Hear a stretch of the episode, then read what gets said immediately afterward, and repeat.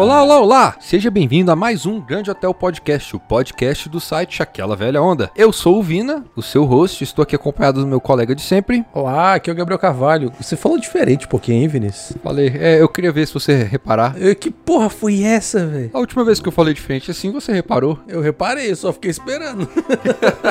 Eu fiquei na dúvida se eu imitava o Bolsonaro agora. Não, vai tomar no seu cu.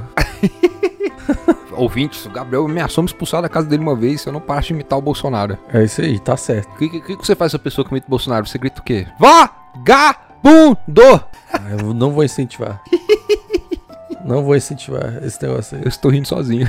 É, e sozinho, filho da puta. Vamos lá, Gabriel. O pessoal tá aqui chegando na recepção, entrando no hotel. Papo de lobby, Gabriel. E aí agora a gente vai falar de filmes que foram mega caros, foram grandes fracassos de bilheteria. Máquinas Mortais do da galera do Peter Jackson, que aparentemente já deu fracasso, já deu perda de 150 milhões de dólares para 150? Universal. 150 milhões de dólares. Caralho, velho. Imagina perder 150 milhões de dólares numa lapada Não, assim. que eu acabei de falar, o cinema agora, pra quem investe, é, é igual jogar pif-paf, só que jogando, apostando dinheiro. É poker. Não, é pif-paf, que é ruim mesmo. Ah, entendi. o jogo é ruim e você ainda pede dinheiro. É, isso. E é tipo o 21, que 21 pra mim é um jogo que não tem graça e a galera pede uma nota com essa porra. Pois é, então esse Máquinas Mortais, né? Saiu agora. Ou não saiu ainda? Saiu em janeiro, foi janeiro, foi janeiro desse ano. Mas já saiu de cartaz no Brasil. Entendi. Foi...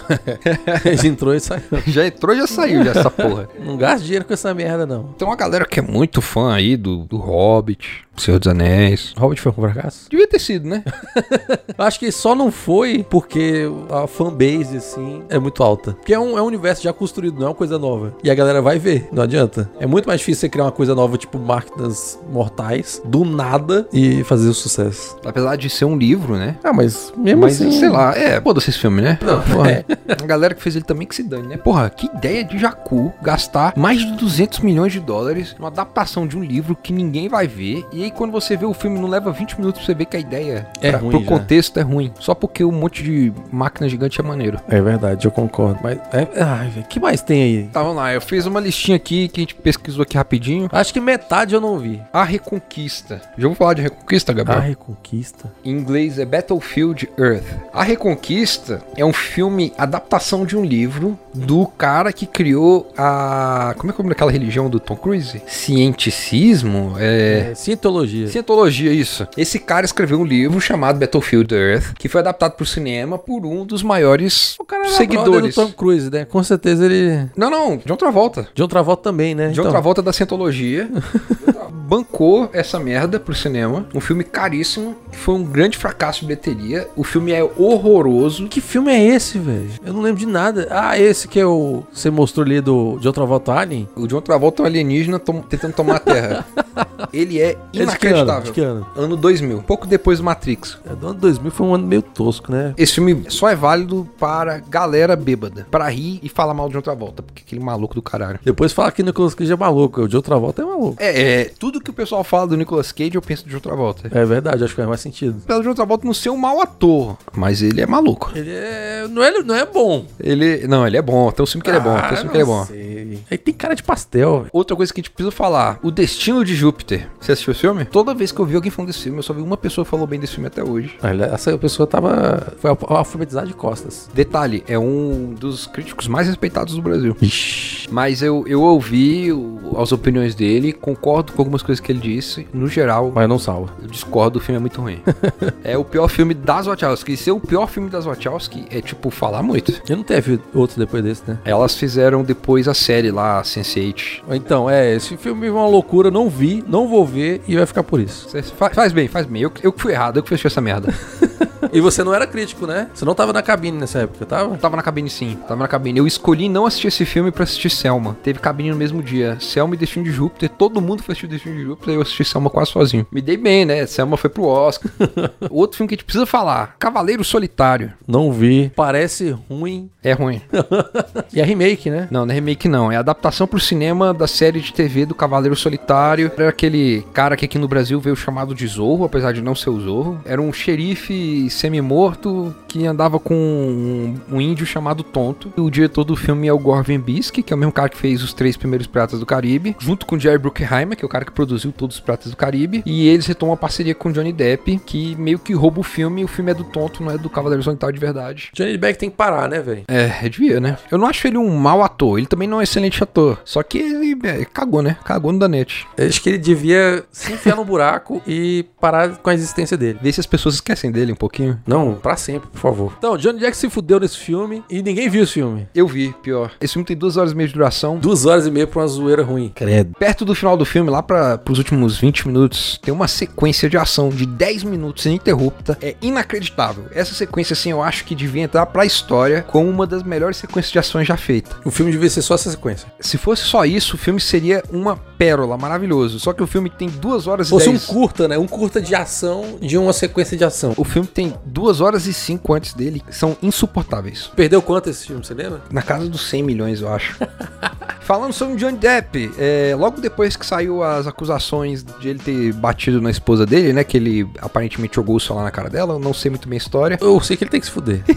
É, logo depois, a Disney apostou nele pela segunda vez com o mesmo personagem e lançou depois do Alice no País das Maravilhas, Alice através do espelho, que foi um fracasso retumbante depois que o Alice no País das Maravilhas deu mais de um bilhão de dólares ao redor do mundo. O Alice primeiro foi sucessão, né? Aí já, já é uma história diferente. Não é um filme do nada que surgiu, foi uma sequência já. É, mas a sequência aqui apareceu no cinema um mês depois das denúncias do Johnny Depp. Ah, então é esse aí. É, se fudeu de Todos os cartazes eram Johnny Depp gigante, sorrindo, vestido de chapeleiro maluco. Então eu concordo, tem que se fuder mesmo. Agora eu acho que a gente tem mais. Tem o ah, solo, o solo Star Wars. Solo Star Wars, que não é um filme ruim, você acha que você assistiu? Não vi. Ele é uma sessãozinha da tarde, mais ou menos. Não é um filme grandioso, também não é um filme ruim. Tô nessa ainda, tipo, meio que. Será que vale a pena? As pessoas foram assistir esperando ver um filme da qualidade de Star Wars. E eles viram um filme. Mas é melhor ou pior que o, o outro spin-off da. Não sei, é mais ou menos o mesmo nível. Que eu não gosto muito desse filme, não. Desse. Não, eu sei que você não gosta, por isso que eu Rogue tô One. perguntando. Pra mim é a mesma coisa. Eles já falaram que não vão mais fazer nesses spin-offs, né? Eles iam fazer um do. Do Boba Fett. Mas depois do solo aí, parece que eles tomaram vergonha na cara. Mas será que eles não vão fazer outra coisa no lugar? Eles vão fazer uma trilogia do diretor do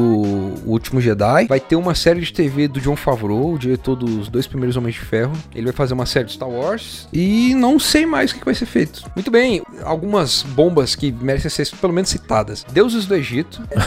não é uma ideia ruim. Só que tudo, você vê o trailer do filme, você Tudo já vê errado, assim, ó, Tá tudo errado. a única coisa que não acho errado nesse filme é chamar o Nicolas Coster-Waldau, o cara que faz o Jaime Lannister do Game of Thrones, pra ter um papel grande no filme de Hollywood. É, eu acho que ele merece. É, só que deram papel merda pra ele. Ele merecia mais. Eu também acho. Se fudeu. Mas é, o Jade Butler merece mais se fuder também, outro que merece se fuder. É verdade. outro filme que merece ser citado aqui, Quarteto Fantástico, o reboot de 2015. Verdade. Que eu não acho ruim, eu gosto desse filme. É, eu sei que você gosta. Eu não vi também. Eu tá vendo que eu não vi nenhum desses filmes? Mas assim, eu assisti o filme pensando, olha só, esse filme tá parecendo uma ficção científica meio translocada. E ele é mesmo. Que tem vários problemas, especificamente no, no terceiro ato. Pra galera que queria ver um filme do Quarteto Fantástico baseado nas histórias do quadrinho, é uma merda. É um desastre. Eu nunca gostei do Quarteto Fantástico, então pra mim tá de boa. É, eu também não, não acho uns heróis super legais, não. Outro filme que merece ser citado aqui: A Múmia, o novo remake estrelado pelo Tom Cruise. Sabe o que eu acho? Se essa múmia não tivesse o dedo do Tom Cruise, talvez surgiria alguma coisa melhor. Sabe qual é a pior parte? É que ela ia ser o primeiro filme da série da Universal de monstros do cinema, né? Na verdade, foi a segunda tentativa, porque a Universal já tinha tentado com Drácula, a história nunca contada. O filme não fez sucesso, eles abandonaram a ideia do Drácula. Foram pelo Tom Cruise, não fez sucesso, abandonaram do Tom Cruise. Porra. E aí revelaram, anunciaram ontem, assim, ontem, no, no dia dessa gravação, dia 30, foi dia 29, que o filme do Homem Invisível vai rolar, mas Vai eles rolar? tiraram o Johnny Depp do elenco. Ah, por favor, né, velho? Caralho, velho. Chega desse cara. Esse filme da múmia, cara. Eu não vi, mas olhando o trailer, olhando as. Eu já peguei algumas cenas assim, passando na TV e tal. Cara, não tem nada. Que, que o Tom Cruise não acho que não serve pra assistir esse tipo de filme. Pra mim, o problema é que o filme é mais sobre o Tom Cruise do que sobre a múmia. Aí, tá errado, já tá errado desde o começo, então. Ah, vamos lá, outras coisas que tem que citar. A Grande Muralha. Matt Damon? Eu não vi, não. não tenho coragem. Matt Damon, Salvador Branco da China. Esse filme é especialmente triste porque o diretor do filme é foda, é o Zhang Yimou. Eu acho que é o Zhang Yimou. Foi fazer o filme, a direção de arte do filme é foda. Tem umas cenas muito maneiras e o filme é uma bosta. A premissa parece uma bosta. Aí que tá, tem uns filmes chaves, tipo esse tipo de coisa, que a premissa é ruim, velho. Como é que tem uma sala de reunião que a galera fala, é isso? vai, a gente vai fazer dinheiro com esse filme, vai dar certo, vai dar certo. Caralho, velho, é, é furada desde o começo, velho. Vamos lá, outro que merece ser comentado: Valerian é a cidade dos mil, plane... dos mil planetas. Você assistiu esse filme? Não, claro que não. Eu assisti, é ruim. Ele quer retomar um estilo de cinema meio que da década de 30, só que ele fica ultrapassado. Os personagens não funcionam, os diálogos não funcionam, os atores não... ro- retomar em que sentido? No sentido de tipo aquela aventura, aventurazinha, meio Flash Gordon e tal. Ah, sim. Só que ele não consegue modernizar o suficiente para que atra... interesse o público atual. Só que ele tem duas cenas de abertura. Ele tem uma cena de abertura, ela acaba com meio outra cena de contextualização acaba. Essas duas cenas, assim, ó. Eu dava o Oscar de curta-metragem pra essas duas cenas. Tira o resto do filme. Acho que eu vou buscar essas cenas aí, que você fala tanto delas que Tem no Prime Video, o Valerian. Vê só o começo do filme e foda-se o resto. desliga depois de 10 minutos. É, tipo isso. E outro que a gente tem que começar, esse eu sei que você viu e que você gosta, que se chama John Carter. Eu gosto. Você viu, você viu no cinema, John Carter? Não, não vi no cinema. Vi muito depois do cinema. Eu não dei nada pra esse filme quando saiu no cinema. Eu lembro. Os John Carter, o cara voando aí, velho. Que porra é essa, velho? A única coisa que eu pensava era, é o diretor do Procurando Nemo e do Wally adaptando o livro que foi inspiração pra coisas como Star Wars, Flash Gordon. Tipo, antes disso tudo existir, existia John Carter, que é o Princesa de Marte. Inclusive, se você procurar ali na minha coleção de livros, tem lá em cima, ó, Prince- Uma Princesa de Marte. E o filme foi um fracasso retumbante. A Disney quase faliu com esse filme. Credo.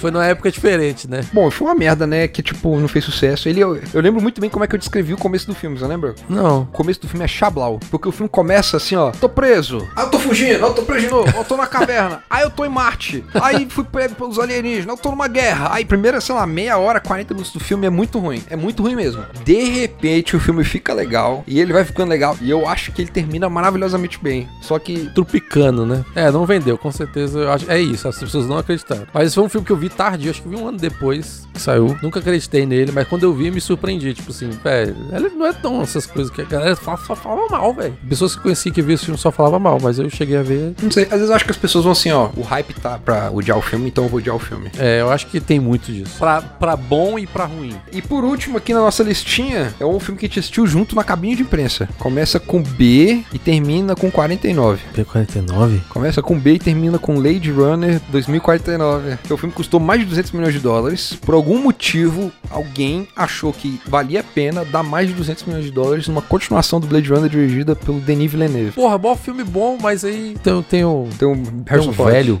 Blade Runner é engraçado porque a crítica amou o filme. Ninguém foi assistir ele depois da crítica amou. Ele tem 2 horas e 40 de duração. Você concordou comigo, eu acho, que os últimos 40 minutos do filme são um saco. São. Vira outro filme, né? A gente amou duas horas de filme, tava adorando o filme. A gente no cinema assim, ó, caralho, muito foda, muito doido. Aí chega os últimos 40 minutos, nós dois assim, ó. E pessoas me xingam quando eu falo isso, o motivo. Eu tenho um crítico aqui de Brasília que uma vez eu falei pra ele, não, porque eu acho que isso aqui acontece nos últimos 40 minutos de filme. Ele levantou o nariz pra mim, virou a cara pro outro lado e falou, eu discordo, e nunca mais falou comigo. Ô, Críticos de Brasília, se algum de vocês está escutando, pô, vamos ser melhor aí. filme bom, eu gostei do filme, mas aquela.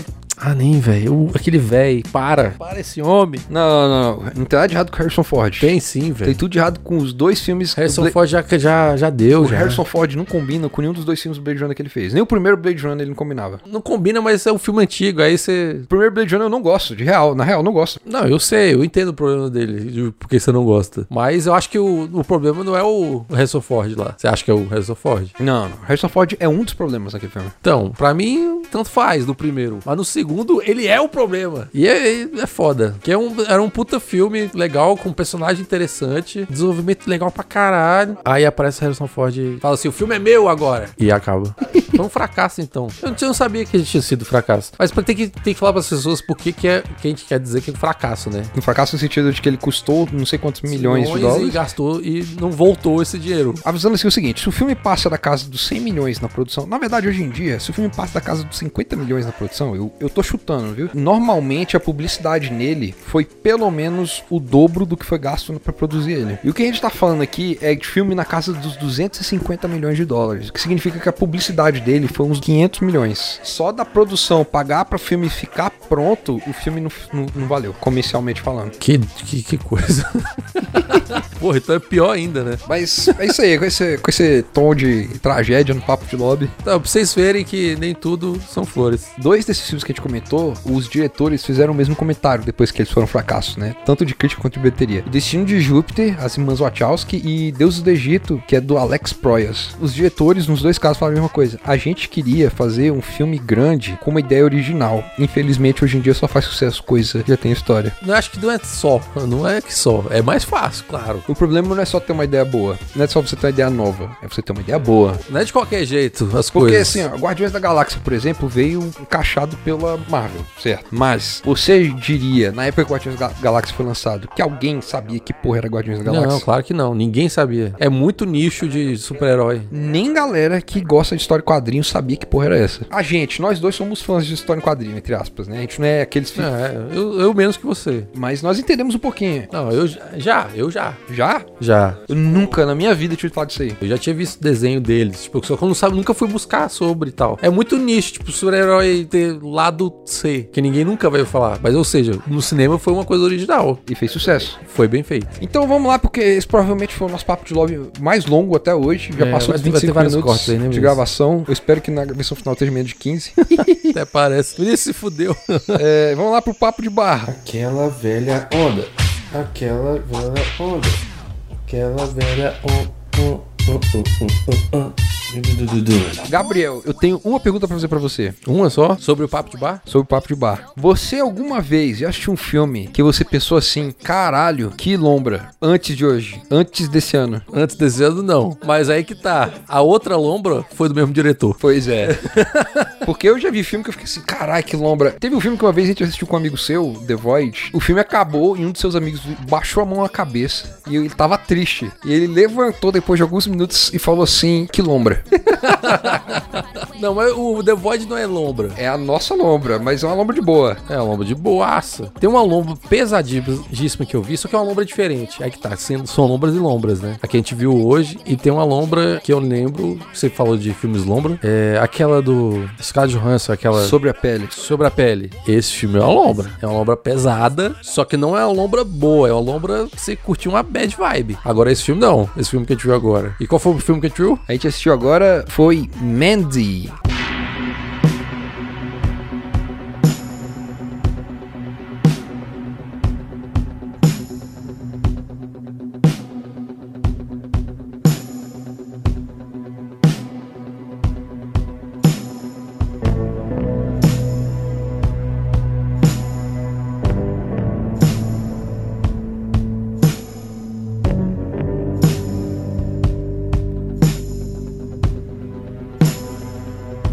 Panos Cosmatos. Quero apertar a mão desse cara e dar um tapinha nas costas e falar obrigado. Foda pra caralho, hein, velho. A gente tá até agora. A gente quase não gravou o podcast porque a gente tava assim, velho. Depois a gente não tem como fazer nada depois do filme. A gente ficou uns 5 minutos, né, pra recuperar Uns filme. 10 minutos, eu acho.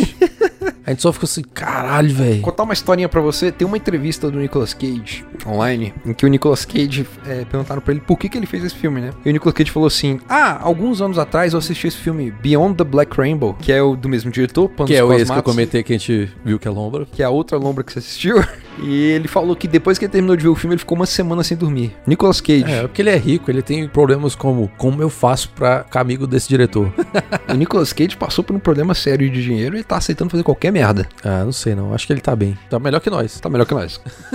e aí, agora ele fez Mandy. E eu acho que você tem que falar do Mandy, Gabriel. Porque você claramente ficou apaixonado pelo filme. Eu sou apaixonado por esse cara aí que fez esse filme. Caralho, Mandy é muito doido, hein, velho? Caceta. O que, que é Mandy, velho? O que, que rola no Mandy? Mandy É um cara com uma mulher vivendo na sua paz da vida. Aí chegam os cenobitas de moto e mata a mulher dele. E aí? O Motobitas. que, que você faz? Você morre. Cenotoqueiro. A não ser que você seja o Nicolas Cage. Aí você vai pra sua vingança. Cara, eu não sei como explicar. É uma lombra. Porque se você vê o trailer, eu acho que foi um trailer bom, que não foi um. um- Isso não rolou spoiler. O trailer não falou nada do filme, eu não tinha a menor ideia que, que era o É trailer. o tipo trailer bom. Que, que você vê, você fica. Cara, esse filme parece ser massa e não conta nada. O trailer deixa bem claro, ó, isso aqui é uma lombra. E é essa lombra aqui. E você não vai saber qual é a história vendo a gente aqui agora. E é isso que você espera. E é isso que é. Porra, o Nicolas Cage tá bem pra caralho, hein? Eu vou ser bem honesto, eu sou fã do Nicolas Cage. Eu gosto dele desde. Eu gosto lá, da zoeira dele. Eu gosto dele pela zoeira dele. Mas eu, depois desse filme, eu agora eu também. Tô que nem você aí.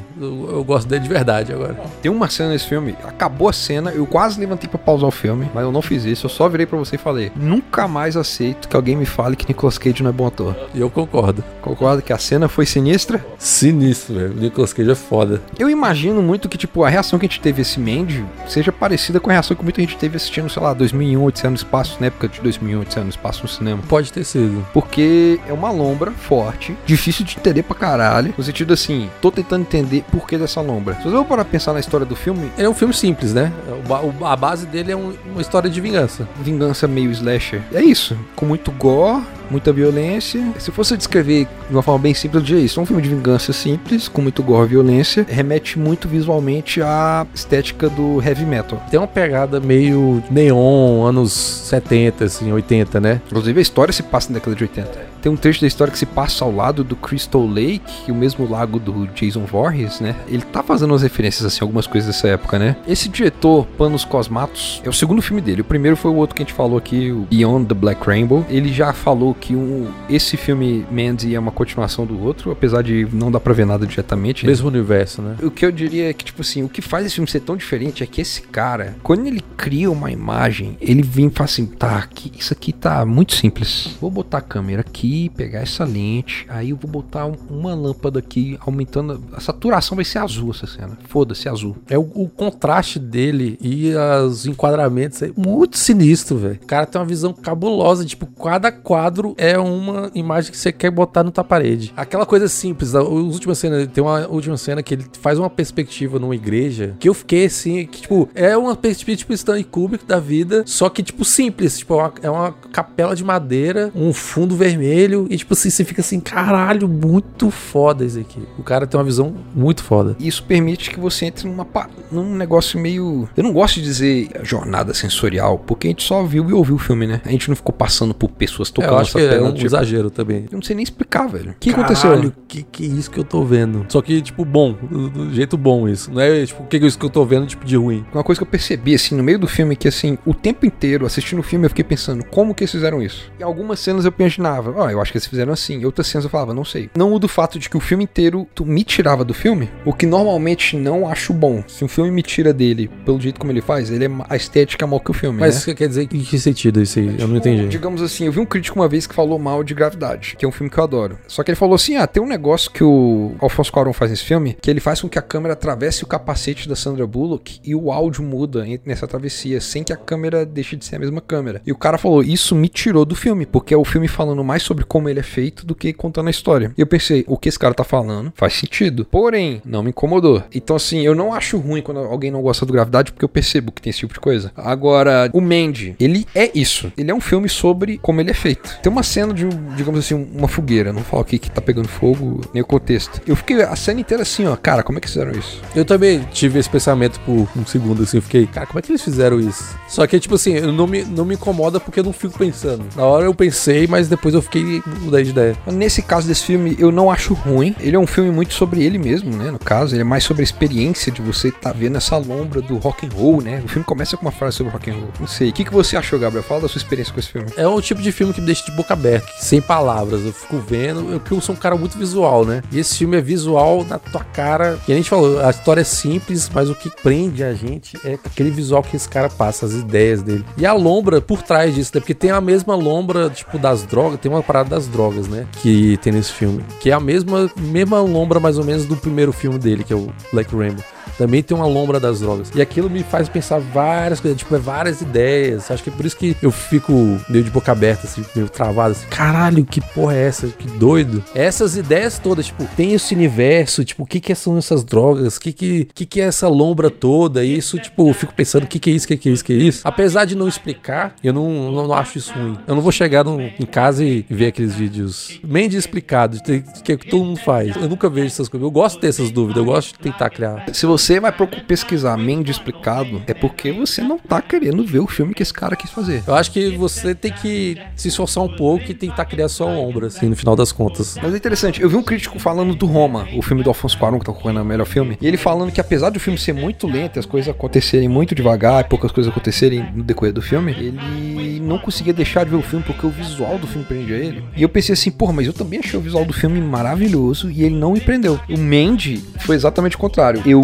via que o filme tava devagar para uma caralha e eu não conseguia parar de olhar pro filme. Não, altas paradas, tipo, em câmera lenta de propósito. Ele caminhando, assim, não tem necessidade. O cara caminhando por 30 segundos em câmera lenta. Cada virada de quadro, assim, e uma perspectiva cabulosa, uma cor sinistra, assim, tipo, um contraste foda. Que você fica, tipo, vendo. Você não se incomoda com isso, porque você tá. Eu ouvi falar que a ideia do filme era pra ser um negócio meio do tipo homem jovem contra homem velho, e isso foi meio que subvertido porque o Nicolas Cage assumiu o papel do homem jovem. Mas eu, eu percebi muito tipo o homem racional contra o religioso fanático. Acho que nem é religioso, é mais o fanático em si. Nem precisa ser religião. Acaba por ter virado uma religião, assim, entre aspas. Não, mas é muito tipo o cara usando a religião e o poder dele pra se sentir poderoso e compensar algumas falhas, né? E o outro naturalmente ser bom. E isso entrar em contraste e você vê um sendo destruído. Mas será que é bom mesmo? Aí tem uma dúvida, né? Isso é uma coisa interessante desse filme de vingança, porque, tipo, normalmente quando eu vejo filme de vingança, eu sempre fico assim, é, eu não tô, não tô indo nessa vingança com esse personagem. Ele é humano demais pra eu aceitar que ele é mal desse jeito. Entendi. E faz todas essas coisas, né? Esse filme é tipo um cara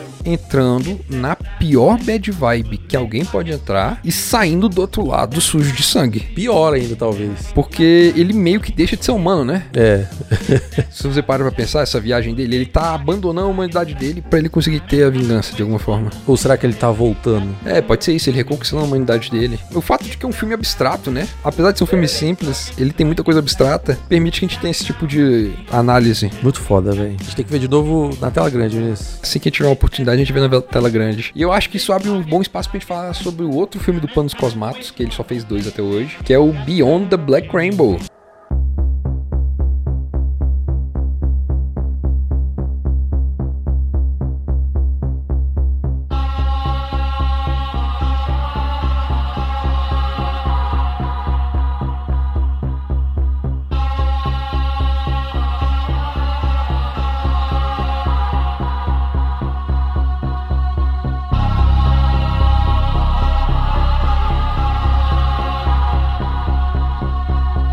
Que também é lombra pesada. Mais desconhecido ainda, porque não tem ninguém famoso. É o primeiro filme de um cara que ninguém sabia quem era e que nunca foi comentado por ninguém o suficiente pra chegar no Brasil antes desse Mandy. Eu só fiquei sabendo do Black Rainbow por causa do Mandy. E eu fiquei sabendo por causa da entrevista do Nicolas Cage falando do Black, do Black Rainbow. E também é recomendadíssimo esse Black Rainbow aí. Você quer curtir uma lombra com visual foda, Black Rainbow, Mandy tá aí. Eu terminei de ver o Black Rainbow e pensei assim, eu acho que eu nunca mais quero ver esse filme. Terminei de ver Mandy eu quero ver os dois. Porque o Beyond the Black Rainbow é um filme mais lento, acontece menos coisa, ele é mais curto também, e eu acho que a imagem dele, o imagético dele não é tão forte. Parece que o Mandy, às vezes, parece que é uma jornada por um orgasmo.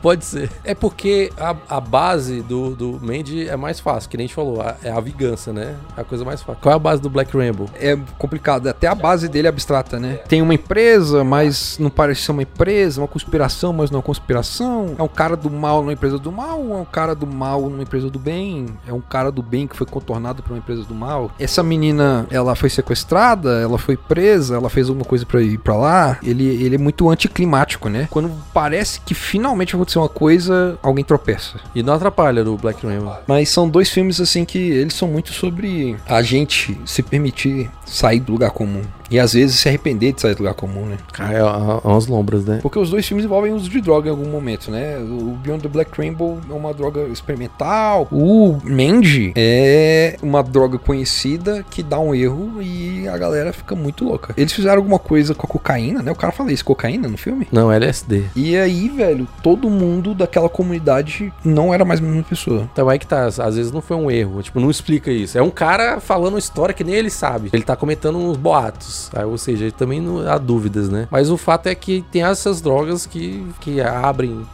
será? Ou não? E eu gostei que, tipo, o mal nesse filme é mal e ponto. Não tem nada de bom na galera do mal desse filme. E a galera do bem não é necessariamente sempre bem. Existe uma maldade ali, uma coisa meio pervertida neles, né? Do Mandy. No Beyond the Black Rainbow tem uma figura meio angelical que é só angelical, né? Não tem nada de. Nem fala lá no tempo pra não perder nada. Personagem inocente. Não o- ser humanizada de nenhuma forma. Ah, a Angélica Hellish, do Batendo Papo na Masmorra, o podcast que eu participei recentemente, ela falou que o vilão do Beyond the Black Rainbow é o Christian Bale de cara esticada. Aí eu falei pra ela que é o Christian Bale com a peruca do Javier Bardem no Onde os Fracos Não Tem Vez. Não vou discordar. que loucura, né, velho? Mas é isso aí, esse é o nosso papo de bar, a gente reservou pra fazer essa lombra aqui nossa. Se você não entendeu nada, a gente também não. A gente só recomenda os filmes e boa sorte. Tomara que vocês gostem enquanto quanta gente. E agora nós saímos do nosso papo de bar, vamos para o nosso check-out. Velha onda, velha onda, velha onda, velha onda, velha onda, velha onda, velha onda, velha onda. Essa é galera do hotel. Cuidado com essa nova onda. Já tem. É dica, né? É dica, Gabriel. Ah, nem. Eu tenho dica. Ah, é mesmo? Então fala. Então, minha dica desse podcast vai ser. Não sei, acho que eu já falei. Não falei, não, né, Viz? Duck Gently.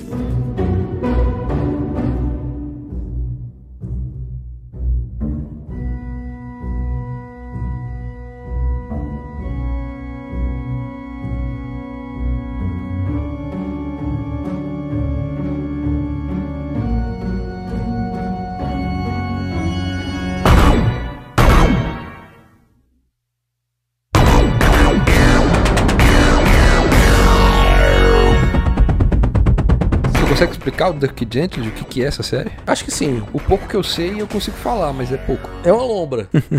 Hoje é dia da lombra. É outra lombra com o Elijah Wood, né? Porque o Beyond the Black Rainbow e o Mandy são com o Elijah Wood. Tem dedinho dele lá, né? do- produzidos pelo Elijah Wood.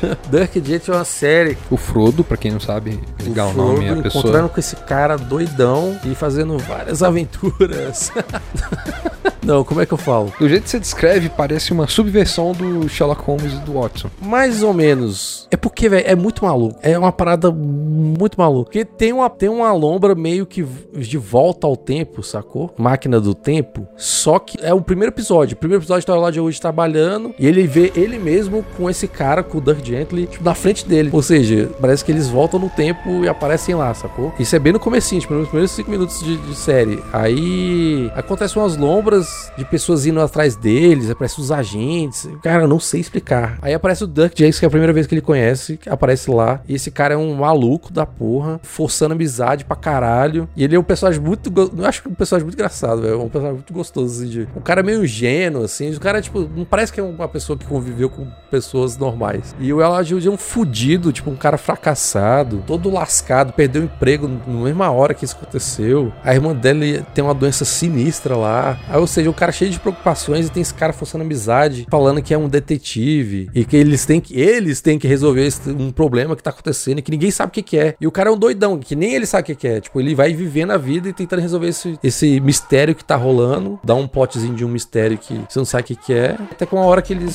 se juntam de verdade. Ou seja, é um, é um seriado de comédia, assim, meio aventura, meio Doctor Who, meio Sherlock Holmes, só que despirocado, assim. É o que eu acho que eu posso falar. Se pega o Doctor Who, coloca o Sherlock Holmes, coloca drogas. Vira Mendes. Vira Mandy não, que Mandy é pesado.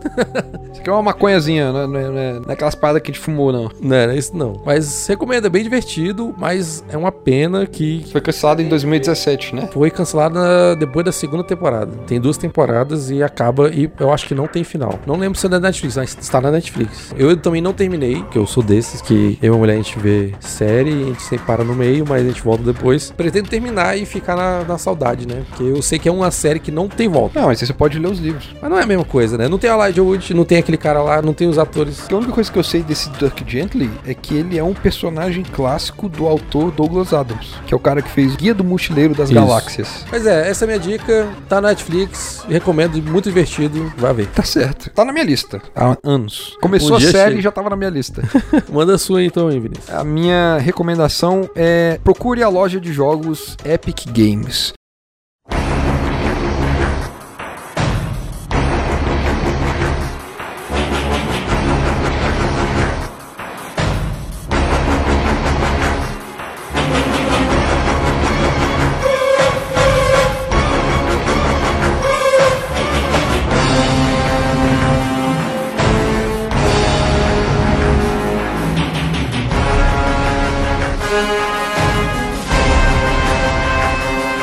que, eu vou procurar a loja já tem um Steam? Porque já tem, sei lá, uns 10 anos que tem a Steam, é isso? A Steam começou com uma loja de uma, de uma marca chamada Valve, que tava vendendo só os jogos dela. Por algum motivo, eles, eles foram espertos em começar o mercado. Foi que na Netflix, tá ligado? Que não, não existia stream, de repente existia Netflix, e aí só existia stream. A Netflix tava. a- ninguém passa Netflix mais, porque a Netflix é a primeira e já tem mais coisas. Na internet rolou isso com a Steam, que é uma loja que vende jogos digitais. Eles conseguem vender os pacotes muito mais barato que qualquer outro lugar que você for comprar, se você for comprar na Steam. Só que é só para computador. E aí todo mundo tava querendo vender na Steam, toda a concorrência é muito fraca. E aí surgiu a Epic Games, que não é uma empresa pequena, a Epic Games é uma empresa Mas grande. será que vai virar concorrência mesmo assim? Porque, convenhamos, tem a Origin, tem o da Ubisoft, todo mundo tem o seu, mas é. Eles têm um golpe bem mais duro contra a, a- Steam do que todas as outras, porque eles têm o Fortnite. E aí, o Fortnite é de graça? É o jogo mais jogado do mundo há, sei lá, dois anos, quase um ano e meio. Ele é um jogo gratuito, porém, o próprio pessoal da Epic Games falou assim: a gente tem tanta renda com o Fortnite que a gente não tem que se preocupar com dinheiro com nenhum dos nossos outros jogos. Então eles estão completamente independentes em toda outra área que não é Fortnite, porque o Fortnite tá bancando tudo. Entendi. E eles entraram com esse mercado pra, tipo, desbancar mesmo a Steam, a concorrência. Eu acho maravilhoso. Concorrência sempre é bom que,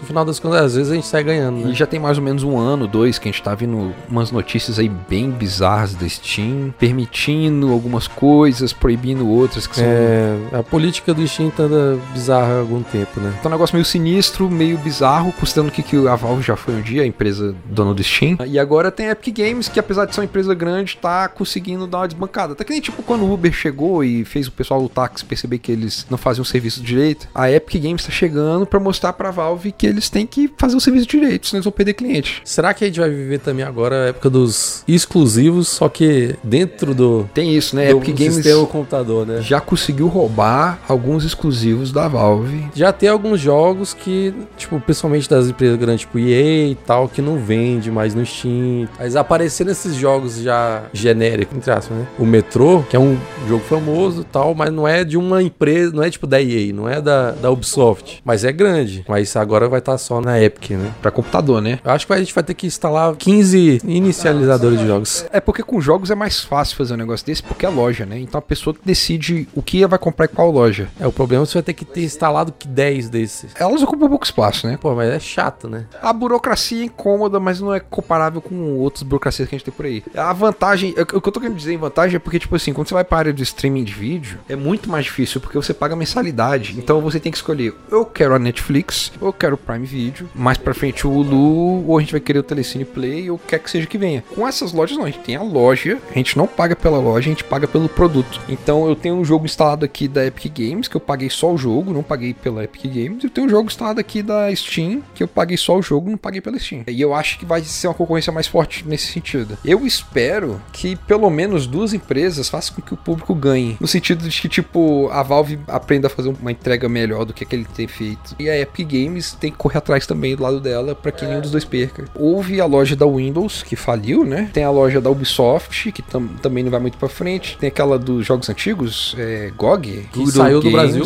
Pois é, tem tudo isso aí pela frente, né? Então o que, que vai ser do futuro, só a Valve dirá. Eu só espero mais promoções pra gente comprar joguinhos. Procure a Epic Games se você tiver opção entre os dois e a da Epic Games tiver no mesmo preço ou mais barato, compre na Epic Games para dar concorrência pra Steam e fazer o mercado funcionar um pouquinho melhor. Só quero essas promoção de Natal, promoção de verão, promoção de não sei o que lá. Tem que olhar em todas. Então tá, Gabriel. Enquanto o pessoal tá pegando as malas pra ir embora, no último podcast não teve comentário. Mas, é, não sei se você lembra, enquanto a gente tava gravando o último podcast, eu entrei em contato com uma tal de Patrícia. Na conversa, ela falou assim: vocês estão aí gravando episódio novo e eu tô ouvindo o anterior. E aí ela deu uns comentários muito atrasados sobre o que a gente falou do irmão do Jorel. Ah, tá. O primeiro foi só fazendo um comentário tipo abacate, aveia, só que ela colocou com o nome Vovó Juju em vez de, de Patrícia. e o outro comentário, porque a gente, a gente não. Ah, é, uma coisa que eu acho que a gente tem que falar aqui. No, no site Aquela Velha Onda, se você coloca um comentário lá, o comentário não vai aparecer porque tem que ser aprovado. O motivo para isso é porque se eu deixar qualquer comentário ser publicado no site, o nosso site vira um negócio semi-público e quando você tem um negócio muito público assim, tipo Facebook, vira página de bosta. Galera comentando bosta e como esse site é meu, eu não quero nenhum tipo de propagação de bosta, então eu vou ler todos os comentários antes deles serem publicados. E aí a Patrícia, achando que o comentário dela não tinha sido publicado, chegou no outro trecho do episódio em que você falou sobre Overcooked e ela só comentou é, pessoas girando no meio do cenário. Sim, é que essa é a experiência. É, além disso, no WhatsApp ela falou, é, porque no começo do programa a gente fez uma piada sobre gravidez e parto, e aí eu falei, ah, ninguém tá sabendo que a Patrícia estava grávida. Aí ela comentou comigo no WhatsApp assim, é, vai jogar praga no útero da sua mãe. Eu concordo com ela. A Débora Fortuna, que é uma amiga minha que eu adoro e que começou a ouvir agora os podcasts, pediu pra gente falar sobre os Oscars, mas infelizmente a gente já teve experiência de falar sobre os Oscars antes no podcast e a gente não soube como fazer uma coisa nova dessa Talvez vez. gente, no próximo a gente comente sobre aí. Mas a gente tá pensando em como Fazer um especial é muito difícil. fazer um especial só tudo do Oscar, não, mas encaixar o Oscar no nosso formato fica mais fácil, né? É, vamos pensar. E você, teve alguém que comentou com você sobre o último podcast? Não, acho que não. Então é isso aí, galera. O Na Sala, o nosso podcast irmão já estreou. O João Vitor entrevistou a Adriana Vasconcelos, uma diretora e produtora de cinema daqui de Brasília. O próximo episódio, ele já me deu uma dica de quem vai ser, só que eu não vou falar. Isso procurem lá na segunda-feira da semana que vem pra ver. Com isso, eu acho que a gente pode ir pro nossa música. Posso contar uma história? Ixi, você não quer deixar uma surpresa não da galera? Alguns anos atrás, eu estava escutando o Elastic Heart da Cia, porque eu criei um fascínio com essa música. Uma amiga minha chegou e falou: Ah, eu adoro essa música, eu adoro o clipe, eu adoro esses dançarinos. Aí eu falei pra ela: Esse cara aqui dançando não é dançarino, ele é o ator Shia LaBeouf. Ela nunca ouvi falar. Eu falei: Claro que já ouvi falar. Ele é o cara do Transformers, o moleque bobo do Transformers. Aí ela: Ele? Não é possível. Aí no outro dia, a gente trabalhava junto, ela chegou no trabalho e falou assim: Vinícius, você falou daquele cara, mas eu nunca mais vi nada que ele fez de dança. Eu falei, mas ele não é dançarino, aquilo ali foi uma coisa única. Aí ela, é, mas eu encontrei isso aqui. E ela me passou o clipe chamado Shia LaBeouf. Eu recomendo clipe, se possível. A música se chama Shia LaBeouf, do Rob Cantor. A música é divertida, vai escutando, é legal, mas veja o clipe. O clipe é uma surpresa atrás da outra. E a letra, presta atenção na letra, por favor. Escuta aqui agora, prestando atenção na letra, depois vai ver o clipe, já sabendo a letra pra não distrair um do outro. então fiquem aí com Shia LaBeouf, do Rob Cantor. Boa sorte aí, galera. Até mais, gente. Até a próxima. Falou, beijo. You're walking in the woods. There's no one around and your phone is dead. Out of the corner of your eye, you spot him. Shia LaBeouf. He's following you, about 30 feet back. He gets down on all fours and breaks into a sprint. He's gaining on you. Shia LaBeouf. You're looking for your car, but you're all turned around. He's almost upon you now, and you can see there's blood on his face. My God, there's blood everywhere! Running for your life from Shia LaBeouf.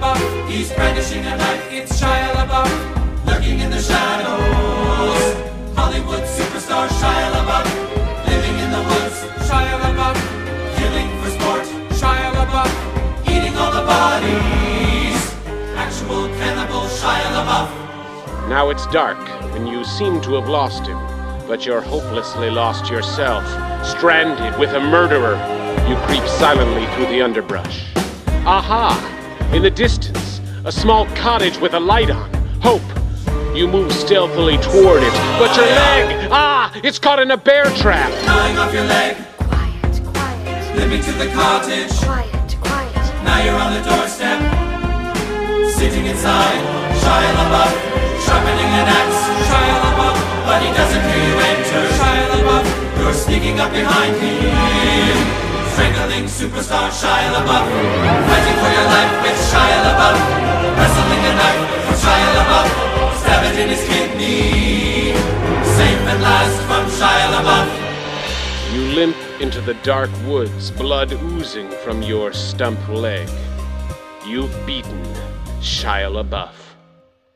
Wait, he isn't dead. Shy surprise, there's a gun to your head and death in his eyes. But you can do jujitsu. Body slam superstar Shia LaBeouf,